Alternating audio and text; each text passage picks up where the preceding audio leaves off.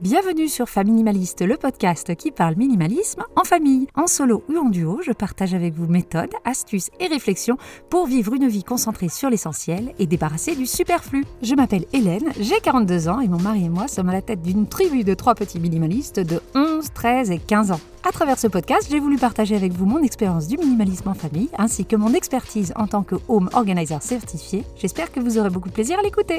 Mon invité du jour est une professionnelle du désencombrement et de l'organisation familiale. Ensemble, nous parlons bazar, désencombrement, mais surtout motivation et déclic. Comment se motiver lorsque l'on veut faire sortir le superflu de chez nous? Et surtout comment rester motivé? Nous parlons même de la question épineuse de la motivation de nos conjoints. Allez, c'est parti pour l'épisode du jour. Bonjour Julie. Salut Hélène. Merci d'être venue sur le podcast, ça me fait plaisir de t'avoir. Mais je suis ravie, merci beaucoup pour l'invitation, ravie d'être là. Parfait. Alors, on va commencer par, je vais commencer par te présenter, comme je fais avec tous les invités. Tu t'appelles Julie, tu as trois enfants et tu es euh, adepte de l'organisation, du désencombrement, même si ça n'a pas été toujours le cas dans ta vie, on aura peut-être l'occasion d'en reparler. Mais tu es devenue tellement euh, adepte et experte de ces sujets que tu as d'abord lancé un blog il y a quelques années pour partager ton expérience et aider d'autres personnes à sortir un peu la tête de l'eau et reprendre le contrôle de leur intérieur et de leur agenda. Et puis, bah, tu as fini par en faire ton métier et tu accompagnes maintenant les familles, tu proposes des outils et des accompagnements pour faciliter le quotidien. Est-ce que j'ai bien tout dit? Est-ce que j'ai dit des bêtises? Est-ce que tu veux rajouter des choses? Non, écoute, c'est parfait. Donc, on va commencer du coup la partie entretien. Je commence toujours par la même question, donc je vais te la poser à toi aussi. Quelle est toi ta définition du minimalisme et est-ce que tu te définis comme tel? Alors, je vais avoir du mal à répondre parce que j'ai pas de définition du minimalisme. Tu sais, moi, j'ai un peu cette vision grand public de euh, vraiment avoir un mini, mini, minimum de choses, mais euh, presque un slip et, une petite cuillère. Je me suis pas trop attardée sur ce mot-là. Par contre, j'aime beaucoup plus le mot essentialisme et c'est là-dedans que je me place. Pour moi, l'essentialisme, c'est le fait d'avoir uniquement ce dont tu as besoin et Peut-être pour le comparer à, minimaliste, dans, ma tête, c'est vraiment ce que tu as besoin, le grand, grand minimum. Euh, l'essentialisme, euh, ça peut être des trucs dont tu n'as pas vraiment besoin, mais toi, tu as envie de les avoir. C'est ça, on va dire. Tu, rajoutes ce que tu as envie d'avoir. Euh, je ne sais pas si je, voilà, je vais heurter les minimalistes dans l'histoire, mais. Non, pas du tout, parce que, c'est exactement, exactement ce que je dis, moi, tout le temps sur le podcast. C'est trouver son essentiel et enlever le superflu. Et, et des fois, ton essentiel, c'est d'avoir, comme dans notre cas, 350 peluches. Exactement, c'est ça. Moi, mon essentiel, qui n'est pas du tout minimalisme, c'est les décos de Par exemple. J'ai 12 grosses caisses de déco de Noël dans mon garage, mais c'est des choses qui sont gardées avec euh, intentionnalité et envie, et etc. Et en fait, l'idée, euh, l'essentialisme, euh, c'est vraiment avoir que des choses dont on a besoin et où qu'on a envie vraiment de garder et de tout avoir en conscience en fait. Oui, c'est ça, l'intentionnalité comme tu as dit, j'aime beaucoup ce mot. Alors, je suis rentrée en contact avec toi suite à un post sur Instagram où tu parlais du bazar mort et du bazar vivant. Et en fait, sur ce post-là, tu dis que ta maison n'est pas toujours rangée et que le matin, ta maison est peut-être rangée, mais le soir, pas du tout, et des fois même le contraire. Et voilà, moi, ça m'a beaucoup parlé parce qu'en tant que minimaliste, on pense toujours que notre maison est toujours très bien rangée, ce qui est loin d'être le cas. C'est ce que je dis aux, gens, elle n'est pas bien rangée, elle est vite rangeable. Ce qui pour moi, sont deux choses très différentes. Du coup, ça m'a parlé, ton poste, j'ai cliqué dessus, et là, tu as parlé donc de cette notion-là, et tu as parlé du bazar vivant et du bazar mort, chose que même en tant que home organizer certifié, je n'avais jamais entendu. C'est de toi, c'est de Julie Make Happy. Oui, c'est de moi. Est-ce que tu peux nous parler déjà pourquoi tu as fait ce poste-là? Parce qu'on sentait que ça te parlait vraiment, que c'était pas un truc où tu étais en train de te dire, tiens, qu'est-ce que je vais mettre sur Insta aujourd'hui? Je sais pas, j'ai ressenti un truc derrière. Et de ce de bazar vivant et de bazar mort. Eh ben oui, il y avait quelque chose derrière ce poste, effectivement, un, petit ras-le-bol, pour être honnête. Parce que quand on me connaît assez peu, qu'on connaît pas mon univers, etc., comme je suis pas euh, beaucoup sur les réseaux, il y en a qui vont tout de suite se mettre en mode défensif avec euh, la fameuse phrase euh, ça manque de vie sur une photo d'un intérieur, de quelque chose comme ça. Et c'est vrai que ça, c'est quelque chose qu'on peut utiliser, c'est une excuse qu'on aime bien sortir en étendard de oui, mais moi, au moins, ma maison, elle vit. En fait, je pense qu'il n'y a rien de tout blanc ou tout noir. C'est pas euh, une maison rangée vit pas et euh, une maison euh, en bazar vit. Je pense même que parfois c'est plutôt presque l'inverse parce que on se cache du coup derrière cette, excuse de, de vie, alors qu'en fait souvent le bazar dont on parle c'est de la mort pour faire vraiment l'opposition. C'est pour ça que j'ai appelé ça bazar vivant et bazar mort, parce que finalement, pour opposer les deux, le bazar vivant, ça va être les choses, les objets que tu utilises. Donc finalement, le but de l'objet, c'est d'être utilisé pour quelque chose, donc c'est sa vie, sa raison d'être. Donc à partir du moment où tu l'utilises, euh, ben, il est vivant, cet objet, il est vivant, il bouge, etc. Et à l'opposition, le bazar mort, c'est celui qui reste des semaines, des mois, des années à ne pas bouger, à prendre la poussière, à s'entasser, etc. Ça, c'est pas de la vie. Au contraire, c'est des objets qui sont bah, morts, quoi. Et c'est on est dans un cimetière d'objets. C'est vraiment ça, en fait, de se dire que moi, j'ai du bazar chez moi, mais il est vivant. Euh, je connais tous les objets que j'ai chez moi. J'ai choisi de les garder vraiment en conscience, comme on disait. Du coup, je les utilise. Ils sont là, ils vivent, ils sont sortis. En plus, j'ai trois enfants, donc imaginez, euh, ma maison, elle reste pas. J'oblige pas mes enfants à rester sur le canapé. c'est en mode, vous bougez pas, vous sortez rien. non, au contraire, sortez vos jouets, amusez-vous, vous aimez vos jouets, vous aimez ce qu'on a gardé, donc allez-y, mettez de la vie, mettez du bazar, construisez des cabanes, faites des choses. Mais euh, l'idée, vraiment, ces objets, ils vivent. Effectivement, ce que tu disais, et ce concept est très bien aussi, c'est une maison facilement rangeable. Donc du coup, en fait, en ayant moins de choses, en ayant choisi consciemment ce qu'on a, et eh ben tout est facilement rangeable. Donc ce bazar de vie, hop, on le range assez facilement. Alors facilement, oui et non, hein, il y a quand même un petit peu de discipline, hein, une routine à avoir, etc. Mais c'est assez rapide et assez facile versus un bazar qui s'entasse pendant des mois, des années, etc. Et là, qui est clairement du bazar mort. Ce poste, c'était un peu un, ras-le-bol de cette excuse qu'on se dit tout le temps, où on essaye soi-même de se convaincre, euh, oui, non, mais moi, c'est en bazar, mais c'est juste parce que... Euh, il y a de la vie chez moi. Oui, peut-être, mais ne fermons pas les yeux sur des choses qui ne sont pas vivantes, mais qui sont plutôt mortes. Ça m'a fait beaucoup penser à Toy Story, moi, quand tu me parlais de, de bazar vivant et de bazar mort. Ça me fait penser, à, oui, les jouets, quand ils jouent pas, les pauvres, ils sont tristes et il faut les donner à notre petit enfant pour qu'il soit, pour, pour qu'on joue avec. Parce que sinon, en fait, ça devient des, ça devient des jouets morts.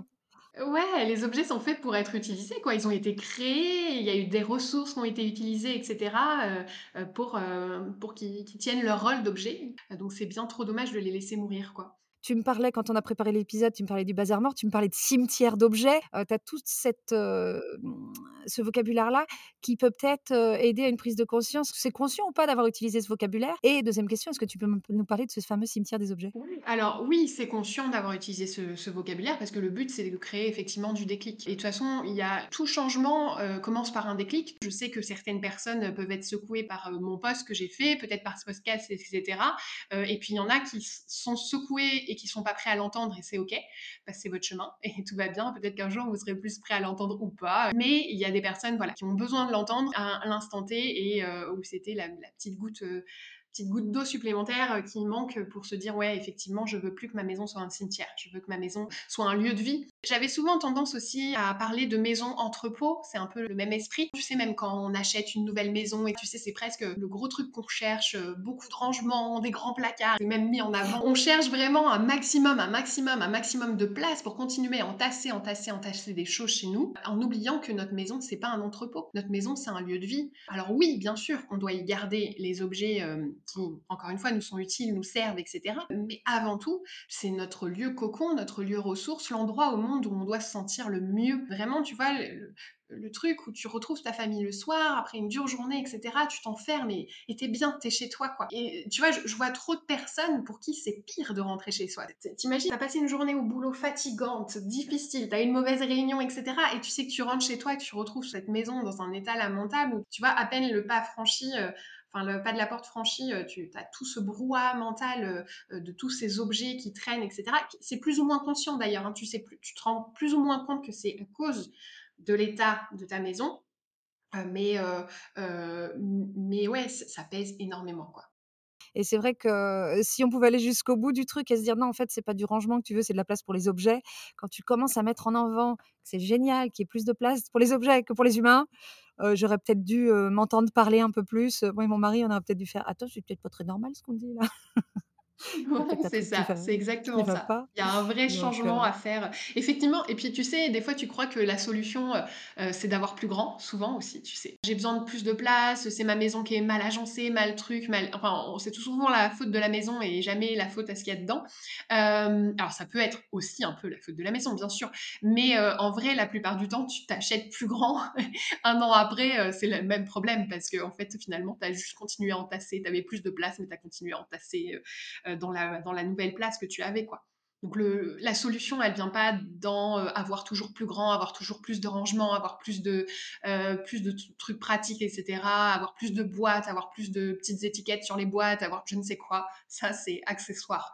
Heu, la vraie la vraie solution, c'est un petit peu de changer, cette vision-là, et de changer, sa relation à l'objet, sa façon de consommer, sa façon de de stocker, de garder et cetera. Mais c'est pas ça a l'air simple comme ça, mais tout monde pense que c'est, heu, une tâche ménagère, en fait, comme le fait de passer l'aspirateur, comme, heu, voilà. Et en fait, c'est pas une tâche ménagère, désencombrer. C'est un cheminement, heu, de développement personnel. Parce que ça va interroger tes peurs, ça va interro te ta peur du manque, par exemple, ça va interroger ta relation à l'objet, à la consommation, à l'argent, ça va aller fouiller dans des choses très, très, très profondes, bien au-delà de juste, heu, voilà, je dois aller faire un tour à la déchetterie. C'est vraiment un long chemin, mais très, très, très puissant. Du coup, une fois qu'on a parlé de tout ça, il y a peut-être des gens là qui t'entendent, qui fait: «Ouais, moi, bah, du coup, je regarde ma maison, heu heu, dis donc elle parle de bazar mort, j'habite dans j'habite bien dans un bon petit cimetière là».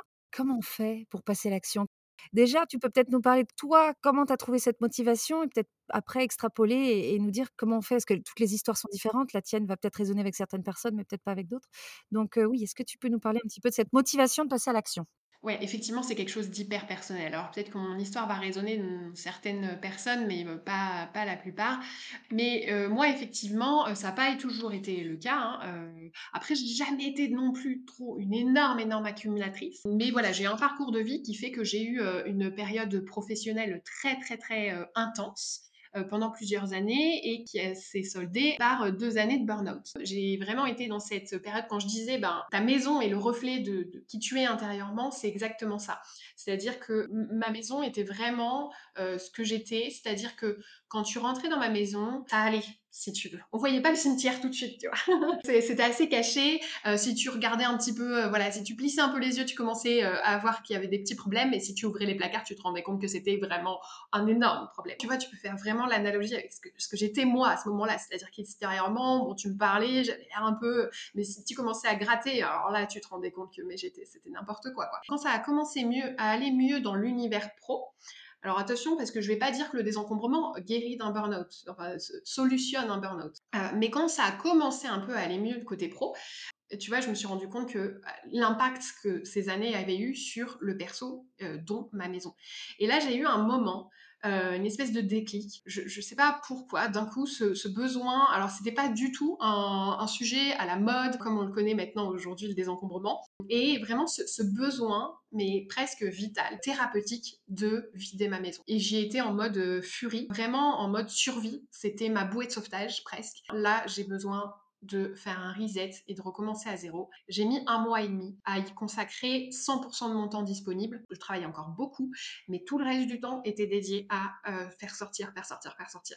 Et c'est vraiment, hem, fallait que j'avance, j'avance, j'avance, j'avance et et je sorte, je sorte, je sorte, je sorte et plus je sortais, heu, mieux je me sentais et plus j'avançais sur, le chemin de la guérison et de me sentir mieux. Donc un mois et demi pour désencombrer et à la suite de ça, j'ai repris en main mon organisation, heu, j'ai repris en main mes finances, je me suis remise au sport, j'ai découvert le développement personnel et cetera et là, vraiment, j'étais en phase de: «OK, c'est bon». Heu, ce que j'entends, c'est que tu étais pas sur une recherche de: «Et il faut que je reprenne en main mes finances et il faut que je reprenne en main ma santé, machin, machin». Ça t'a surpris ça? Tu as tout de suite fait le lien entre, heu, l'un et l'autre? Qu'est-ce qui fait qu'en vidant ta maison, en gros, tu as eu envie de faire du sport, j'ai envie de dire? Quel est le lien là? Il est pas forcément très évident à à voir. Bah, tu vois l'impression de soulagement quoi, en fait, après avoir désencombré et l'impression que tu repars sur une page blanche, que tout va mieux. En fait, je suis rentrée dans une spirale positive après des années de spirale négative. Ce que j'aime bien dire aussi, c'est qu'il y a un un truc qui se passe quand tu réussis un projet de désencombrement, c'est que ça t'ouvre des portes et tu as l'impression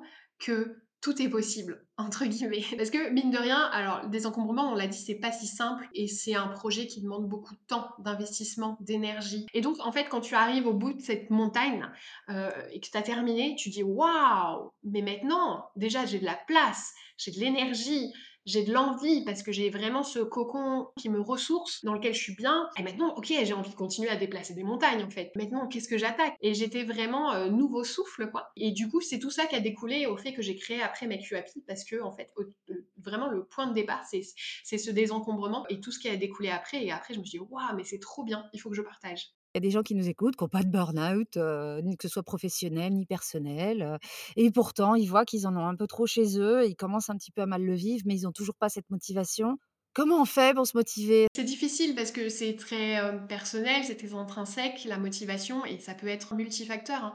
Ça peut être pour soi, ça peut être pour ses enfants. Il y a pas de baguette magique. Il y a peut-être un truc que je vais dire ou ou moi ou quelqu'un d'autre, un truc que tu vas lire et puis bim, ça va faire, heu, ce qu'on a dit tout à l'heure, le petit truc qui te fait que, hem, que tu passes d'un côté ou de l'autre, de ton fil. Mais ça va être vraiment le truc en plus qui va avoir certainement un déclic, souvent qui découle d'un long cheminement où pendant longtemps, effectivement, tu t'es rendu compte qu'il y avait un problème. Et après, tu peux essayer de provoquer donc ce déclic, soit en consommant du contenu, en écoutant, bah, voilà, ce genre de podcast, etc. Soit, heu, tu peux effectivement, heu, chercher, vraiment, quelles sont en fait mes motivations? Quel est le problème aujourd'hui? Et qu'est-ce que ce problème a comme impact sur ma vie? Et à quel point ma vie serait différente s'il y avait pas ce problème-là? Quelle personne je pourrais Quelle vie je pourrais avoir si j'avais pas ce problème de maison, heu, encombrée, heu, de trop d'objets, de trop d'affaires?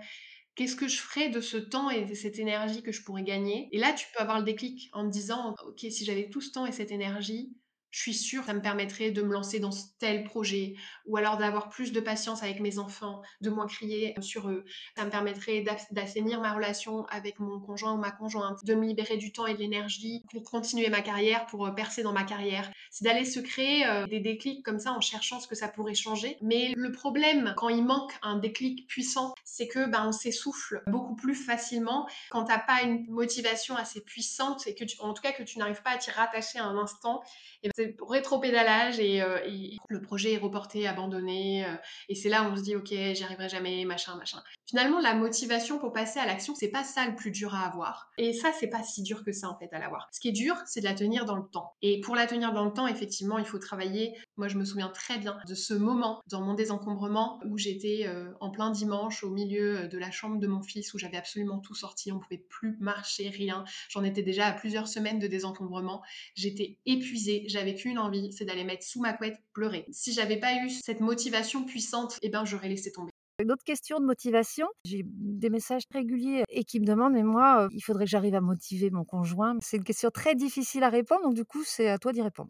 Bah, moi, j'ai la réponse, on peut pas. Le processus de désencombrement, le déclic, tout ça, c'est quelque chose d'hyper personnel, vraiment à soi. C'est pas quelque chose de la maison, c'est quelque chose à soi, individuel. On peut pas demander à la personne en face d'être au même point et au même cheminement que nous. C'est juste pas possible. On peut rien lui imposer là-dessus. C'est à, à lui, à elle, de faire euh, son propre cheminement.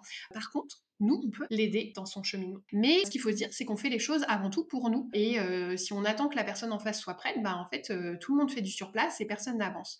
Donc, euh, si on a besoin de changer, eh ben on change nous et on voit ce que on entraîne les autres dans notre changement. Normalement, ce qu'on peut dire comme étant normalement universel, c'est qu'au sein des couples, eh ben il y a de l'amour et il y a du respect. Et c'est là-dessus, en fait, il va falloir capitaliser un petit peu. C'est-à-dire qu'on ne peut pas forcer à venir s'asseoir des heures, désencombrer avec nous, faire des choix, etc. On ne peut pas le forcer. Mais par contre, on peut lui demander d'avoir toute sa bienveillance, sa compréhension, son soutien moral, son soutien organisationnel, et ça, on va en parler un petit peu. Et normalement, si vous avez quelqu'un en face de vous qui vous aime et qui vous respecte, c'est quelqu'un qui est en mesure d'entendre ce que vous avez à dire et d'entendre votre souffrance par rapport à la situation actuelle et d'être OK avec le fait que vous voulez changer les choses pour être mieux. Je pense, normalement, dans tous les couples, on devrait pouvoir avoir ça. Encore une fois, si c'est pas possible, c'est autre chose. Et tu parles de soutien organisationnel, du coup, est-ce que tu peux revenir là-dessus? Ça ressemble à quoi un soutien organisationnel? Est-ce que tu peux donner quelques exemples? Eh ben, ça va être, heu, du, heu, moi, je vais me lancer dans un désencombrement, j'ai besoin de temps, donc j'ai besoin que tu t'assures plus, heu, au niveau des enfants, que, le dimanche, tu ailles 2 heures avec eux au parc pendant que moi je fais une session de tri. J'ai besoin que si, je suis assise en plein milieu de mon bazar, et que je te demande de m'apporter un sac poubelle, ben, tu me rendes ce service-là. J'ai besoin que si je te demande d'aller à la déchetterie ou porter quelque chose de lourd, comme on parlait tout à l'heure, eh bien, je puisse compter sur toi. J'ai besoin que tu acceptes le fait que je prenne des décisions pour des objets qui appartiennent à toute la famille. Parce que ça aussi, c'est quelque chose qui freine souvent. Euh, euh, moi, je j'ose pas parce que euh, mon conjoint il veut pas, parce que il veut pas que j'enlève des trucs, etc. punaise, mais votre conjoint, vous le prenez entre quatre yeux, vous lui dites qu'est-ce qui est le plus important, c'est moi ou tes couverts à salade? À un moment, tu me laisses choisir. voilà. Alors après, bien sûr, vous pouvez vous mettre d'accord sur une certaine catégorie d'objets ou des choses que vous n'allez pas trier ou que vous allez faire ensemble, etc. Mais à un moment, il faut que la personne en face, elle se rende compte qu'il il y a une vraie souffrance et que l'objet a mille fois moins d'importance que l'état de son, compagnon ou sa compagne. Tout ça, ça passe par du dialogue, par du respect, par de l'amour, par de la bienveillance. Et il y a des façons de communiquer, etc. pour, pour euh, faire passer ça, ces messages-là à, son conjoint, à sa conjointe. Si ton euh, conjoint refuse de faire la cuisine, les courses, tout ça, genre la cuisine, il te le laisse gracieusement, entre guillemets, euh, avec toute l'ironie que je peux mettre derrière, j'ai envie de dire, il n'a pas son opinion à donner sur ce qu'on garde ou pas aussi. Oui et non, je suis d'accord. Euh, je suis totalement d'accord sur le fond. Mais alors sur la forme, il faut y mettre des formes justement. Tu peux lui expliquer, encore une fois, avec euh, bienveillance et avec écoute euh, aussi de ses ressentis en face, etc. Ton processus et dire, écoute, mettons-nous d'accord. moi, je considère que vu que c'est que moi qui fais la cuisine, bah tu me laisses 100% de la réflexion. Et après, c'est pas non plus une méthode miracle non plus. Il y en a qui sont plus bornés que d'autres. Il va falloir plus communiquer, etc. Il n'y a aucune solution universelle. Il n'y a aucun conjoint qui se ressemble. Voilà, c'est une question de caractère d'histoire, d'histoire de couple, etc. Mais en tout cas, c'est le seul vrai conseil que je peux donner. Et la suite du conseil, finalement, après avoir communiqué, après avoir euh, voilà demandé ce soutien, etc. Je vous disais tout à l'heure que euh, on ne peut pas forcer à l'autre euh, d'être au même niveau du chemin que nous, ça c'est certain.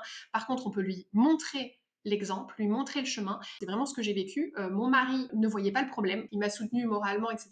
Il était très bienveillant dans cette démarche. Il m'a laissé faire et il a amené les enfants au parc, etc., etc. Et il a été à la déchetterie. Et il m'a vu faire. Et il m'a regardé de loin. Et surtout, il a eu la chance d'en voir les bénéfices. Après, quand j'ai terminé, pendant au moins trois mois, tous les jours presque, il m'a dit qu'est-ce qu'on est bien dans cette maison, qu'est-ce que je suis bien, qu'est-ce que c'est génial ce que tu as fait, qu'est-ce qu'on est mille fois mieux maintenant? Il m'a laissé faire et en fait depuis il est complètement transformé et maintenant tu vois si on doit faire des, des petits désencombrements vis-à-vis des enfants qui grandissent etc. Il est le premier partant, il est le premier à trier, il est le premier à désencombrer, il, il a cheminé en fait, je lui ai montré le truc, je lui ai montré les intérêts et du coup maintenant il est complètement transformé et beaucoup de personnes que j'accompagne on fait le même constat en fait.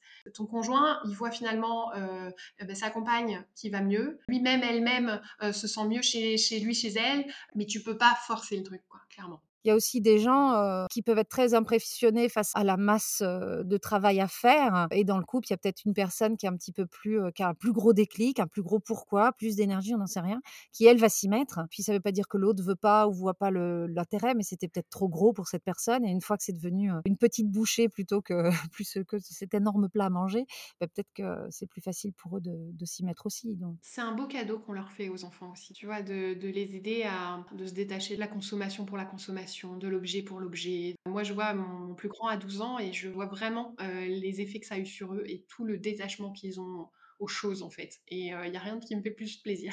Oui, je suis d'accord. Et puis au-delà du fait que je trouve c'est des jolies valeurs, pour être très pragmatique et très terre à terre, on ne sait pas combien de temps ça va durer encore cette facilité qu'a le monde à produire en masse plein de choses. On doit peut-être les préparer une période où il y aura un peu moins d'abondance, on devra faire avec ce qu'on a, un peu plus, plus longtemps, parce que les choses vont devenir un peu plus rares ou un peu plus chères, ou tu vois, certaines, certaines choses. Apprendre à tes enfants à faire sans quelque chose ou à faire autrement, ça les aide à booster un peu leur créativité et à se dire bon bah si j'ai pas ça, comment je peux atteindre le même objectif Ça te force à trouver des solutions effectivement. Donc au-delà des valeurs qui je trouve sont très jolies, je trouve que ça développe des vraies compétences qui leur seront forcément utiles plus tard. J'avais jamais jamais envisagé les choses comme ça, mais je suis totalement d'accord avec toi. Alors, on arrive à la fin de l'épisode. Est-ce qu'il y a des choses que tu voudrais rajouter qui seraient utiles aux gens qui nous écoutent pour les faire avancer dans leur chemin, alors quel que soit le stade du chemin où ils sont? Ouais, bah, je vais je vais partager quelque chose, une petite métaphore, euh, que je donne souvent, heu, quand on a envie d'aller vers un nouvel objectif, donc que ça soit, heu, désencombrer sa maison, que ça soit, se remettre au sport et cetera et pour faire le parallèle avec ce que je disais tout à l'heure sur le fait qu'il y a, un moment d'épuisement et moi je compare ça souvent à, tu sais, comme si tu montais une côte, à vélo. Tu pars d'en bas, pour objectif d'aller en haut parce qu'en haut, il paraît que le paysage est magnifique. Effectivement, tu pars plein de motivation et cetera et ce qui se passe et ce qui se passe, à 99% des gens, dans 99% des objectifs, c'est qu'à un moment, tu vois, comme une côte à vélo. C'est plein de motivation, mais au bout de quelques coups de pédale, tu te rends compte que les cuisses commencent à brûler euh, vachement fort quand même, que le souffle commence à manquer. Tu te rends compte que c'était pas si facile, qu'elle est vachement haute en fait cette côte. Et euh, c'est vraiment ce moment clé où euh, tu peux laisser tomber. C'est ce moment-là très charnière. Tu peux baisser les bras. Et en fait, l'idée de ce moment-là, c'est déjà de savoir qu'il existe et qu'il arrive à tout le monde. Donc déjà, voilà, pas de culpabilité à avoir. Et ce moment pour le surmonter, c'est vraiment ce qu'on disait tout à l'heure sur le fait d'avoir un pourquoi puissant. Et donc si tu arrives à faire ce changement euh, d'état d'esprit et, te concentrer non pas sur tes cuisses qui brûlent, mais sur le fait qu'il y a une arrivée quelque part avec un paysage magnifique qui t'attend, et bien souvent ça aide à passer ce gap. Parce qu'en plus ce gap, encore une fois, comme une côte à vélo, plus tu avances, plus à un moment ça va devenir facile. Parce que ben, la côte, elle va forcément commencer à s'adoucir à un moment. Forcément, tu vas être un peu plus haut, donc tu vas commencer à voir le paysage. Et même si tu vois pas tout, tu en vois une bonne partie, du coup ça te motive à continuer. Donc tu, tu rentres vraiment dans une une spirale positive. Mais il y a vraiment ce moment, cette étape où les cuisses brûlent tellement fort que tu penses que c'est plus possible, que tu ne peux plus avancer. Et bien si tu arrives à te reconnecter à pourquoi tu fais ça et à te rappeler qu'il y a une fin, c'est ça aussi, il y a toujours une fin. Et ben c'est là où tu peux tenir cette étape-là et passer à l'étape suivante. On a le droit de mettre le pied par terre, mais il faut faire attention. C'est plus dur des fois de mettre le pied par terre et de remonter en pleine côte. Dis-toi, ok, je m'arrête, mais je m'arrête pour combien de temps? À quel moment je vais reprendre? Mets-toi déjà euh, un plan d'action pour, euh, pour te remettre à l'action, euh, pour repasser à l'action. Et donc, si tu veux ce petit plan d'action, eh ben, on peut faire appel des gens comme toi. Tu peux être le PO des gens? Je peux être le PO des gens, tout à fait. Si tu as ton vélo qui n'arrête pas de, revenir en arrière, de reculer et de revenir sur la ligne de départ, effectivement, autour de, du désencombrement, c'est la première chose que j'ai fait quand j'ai été à temps plein, sur, que j'ai vraiment quitté mon travail pour, développer Make You Happy, c'est de développer un accompagnement autour du désencombrement. C'est un accompagnement en ligne. Alors, il n'y a qu'une session par an et la prochaine sera au printemps prochain. Mais euh, pendant trois mois, bah, j'accompagne des gens, alors tout à la fois sur la partie euh, pratique, théorique, il y a toute une partie formation en ligne dans laquelle je parle pendant huit heures de désencombrement, mais tout autant sur l'aspect mindset dont on a parlé que l'aspect vraiment pratico-pratique, quoi, comment s'organiser pour désencombrer, etc. Mais surtout, la force euh, de cet accompagnement, bah, c'est un accompagnement de groupe euh, que je suis là, que je fais, que j'appelle des boost live, où je booste tout le monde pour euh, repartir sur son vélo. Donc vraiment, tu sais, la personne qui vient te pousser dans le dos quand la côte est trop difficile. Puis il y a, y a un effet de groupe avec un groupe Facebook. Enfin, c'est assez magique en fait. Et c'est génial parce qu'en fait, les gens, ça les déculpabilise énormément. Et ça, c'est important aussi de déculpabiliser. Voilà, je suis très passionnée par ce que je fais et je suis très passionnée par of par l'impact surtout que ça peut avoir les, chez les gens. Quoi. En soi, le désencombrement me passionne pas plus que ça. Hein. Franchement, euh, trier des objets, c'est pas trop mon kiff. Par contre, le kiff, c'est ce que ça transforme dans la vie des gens. Et donc voilà, donc j'ai cet accompagnement euh, désencombrement et j'ai aussi euh, dans la même veine pour la suite, après désencombrer, toute une formation autour de l'organisation personnelle. Si on veut rejoindre le peloton, c'est au printemps. En attendant, on peut commencer à s'entraîner, à essayer de travailler sur sa motivation, sur son pourquoi, sur son déclic, en te suivant également sur les réseaux. Où est-ce qu'on peut te trouver? Julie Sur Instagram, euh, je suis pas mal présente en story et effectivement, euh, je poste euh, régulièrement aussi des, des posts